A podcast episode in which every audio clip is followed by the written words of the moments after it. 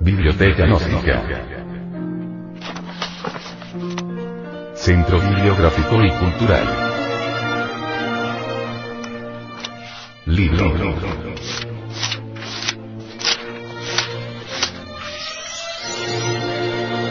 Educación Fundamental. Autor. Samael Ambror.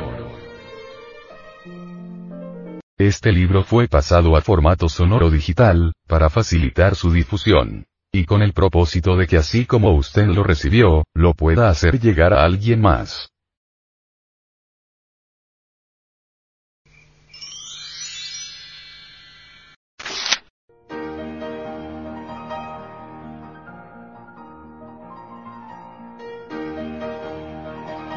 Capítulo séptimo. La ambición.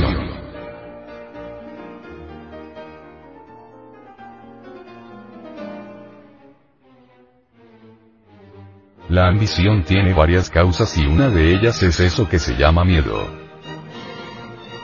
El humilde muchacho que en los parques de las lujosas ciudades limpia el calzado de los orgullosos caballeros, podría convertirse en ladrón si llegase a sentir miedo a la pobreza, miedo a sí mismo, miedo a su futuro. La humilde modistilla que trabaja en el fastuoso almacén del potentado, podría convertirse en ladrona o prostituta de la noche a la mañana, si llegase a sentirle miedo al futuro, miedo a la vida, miedo a la vejez, miedo a sí misma, etc. El elegante mesero del restaurante de lujo del gran hotel, podría convertirse en un gánster, en un asaltante de bancos, o en un ladrón muy fino, si por desgracia llegase a sentir miedo de sí mismo, de su humilde posición de mesero, de su propio porvenir, etc.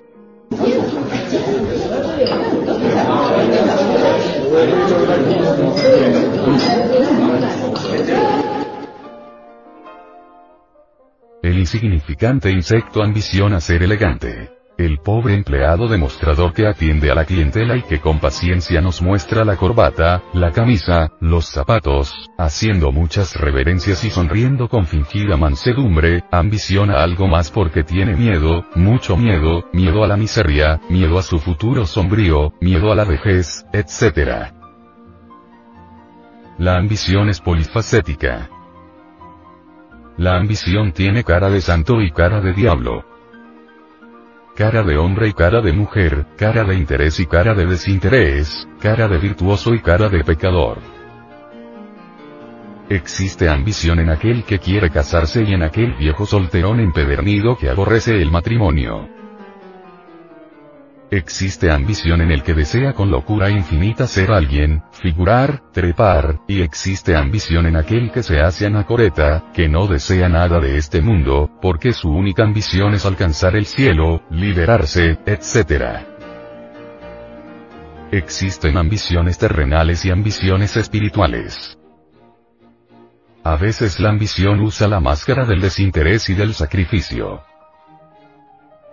Quien no ambiciona este mundo ruin y miserable, ambiciona el otro y quien no ambiciona dinero, ambiciona poderes psíquicos. Al yo, al mí mismo, al sí mismo, le encanta esconder la ambición, meterla en los recovecos más secretos de la mente y dice luego. Yo no ambiciono nada, yo amo a mis semejantes, yo trabajo desinteresadamente por el bien de todos los seres humanos. El político zorro y que se las sabe todas, asombra a veces a las multitudes con sus obras aparentemente desinteresadas, mas cuando ambiciona el empleo, es apenas normal que salga de su país con unos cuantos millones de dólares. La ambición disfrazada con la máscara del desinterés suele engañar a las gentes más astutas. Existen en el mundo muchas gentes que ambicionan no ser ambiciosas.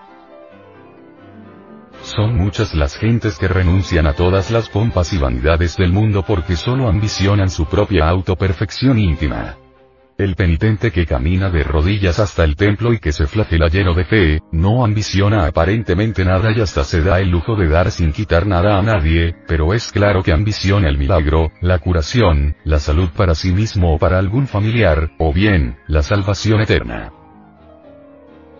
Nosotros admiramos a los hombres y mujeres verdaderamente religiosos, pero lamentamos que no amen a su religión con todo desinterés.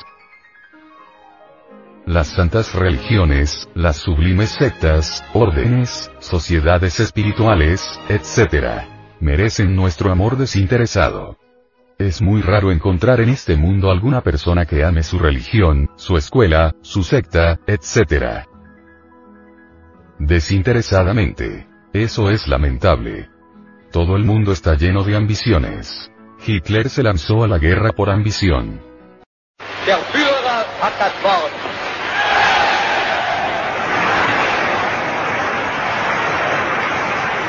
Nicht die intellektuellen Schichten haben mir den Mut gegeben, dieses gigantische Werk zu beginnen. Von das kann ich sagen. Den Mut habe ich nur gefasst, weil ich zwei Schichten kannte, den Bauer und den deutschen Arbeiter. Die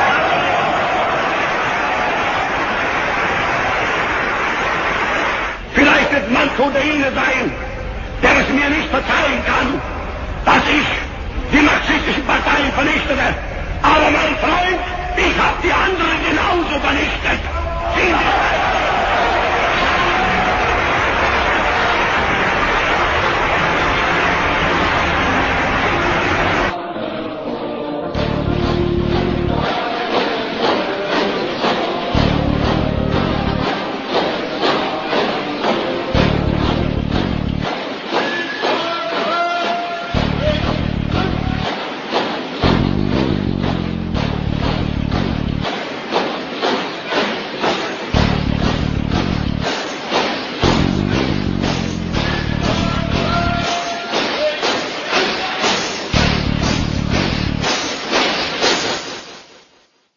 Todas las guerras tienen su origen en el miedo y la ambición. Todos los problemas más graves de la vida tienen su origen en la ambición. Todo el mundo vive en lucha contra todo el mundo debido a la ambición. Unos contra otros y todos contra todos. Toda persona en la vida ambiciona hacer algo y la gente de cierta edad, maestros, padres de familia, tutores, etc estimulan a los niños, a las niñas, a las señoritas, a los jóvenes, etc. para seguir por el camino horrendo de la ambición. Los mayores les dicen a los alumnos y alumnas, tienes que ser algo en la vida, volverte rico, casarte con gente millonaria, ser poderoso, etc., etc., etc. Las generaciones viejas, horribles, feas, anticuadas, quieren que las nuevas generaciones sean también ambiciosas, feas y horribles como ellas. Lo más grave de todo esto es que la gente nueva se deja marear y también se deja conducir por ese camino horrible de la ambición. Los maestros y maestras deben enseñarle a los alumnos y alumnas que ningún trabajo honrado merece desprecio, es absurdo mirar con desprecio al chofer del taxi, al empleado de mostrador, al campesino, al limpiador de calzado, etc. Todo trabajo humilde es bello. Todo trabajo humilde es necesario en la vida social. No todos nacimos para ingenieros, gobernadores, presidentes, doctores, abogados, etc. En el conglomerado social se necesitan todos los trabajos, todos los oficios, ningún trabajo honrado puede jamás ser despreciable. En la vida práctica cada ser humano sirve para algo y lo importante es saber para qué sirve cada cual. Es deber de los maestros y maestras descubrir la vocación de cada estudiante y orientarle en ese sentido. Aquel que trabaja en la vida de acuerdo con su vocación, trabajará con amor verdadero y sin ambición. El amor debe reemplazar a la ambición.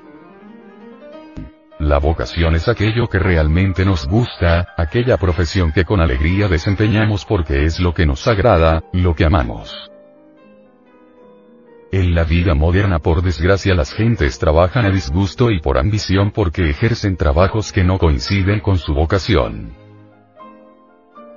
Cuando uno trabaja en lo que le gusta, en su vocación verdadera, lo hace con amor porque ama su vocación, porque sus aptitudes para la vida son precisamente las de su vocación. Ese precisamente es el trabajo de los maestros. Saber orientar a sus alumnos y alumnas, descubrir sus aptitudes, orientarles por el camino de su auténtica vocación.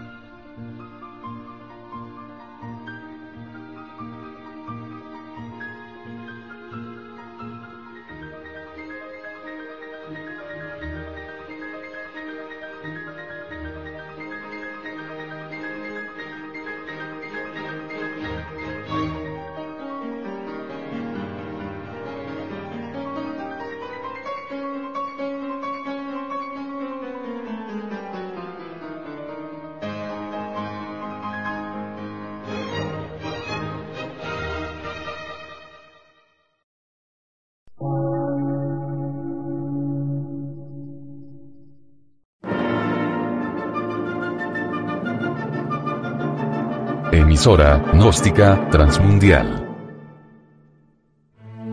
Por una nueva civilización y una nueva cultura, sobre la faz de la Tierra.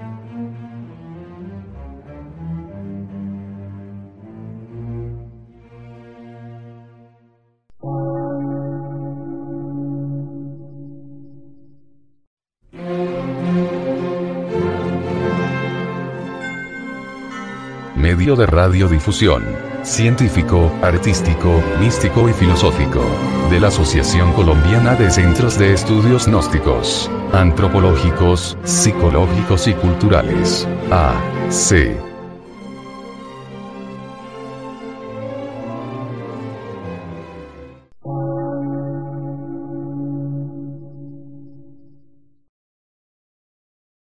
Lectura en movimiento. Difusión sin fronteras.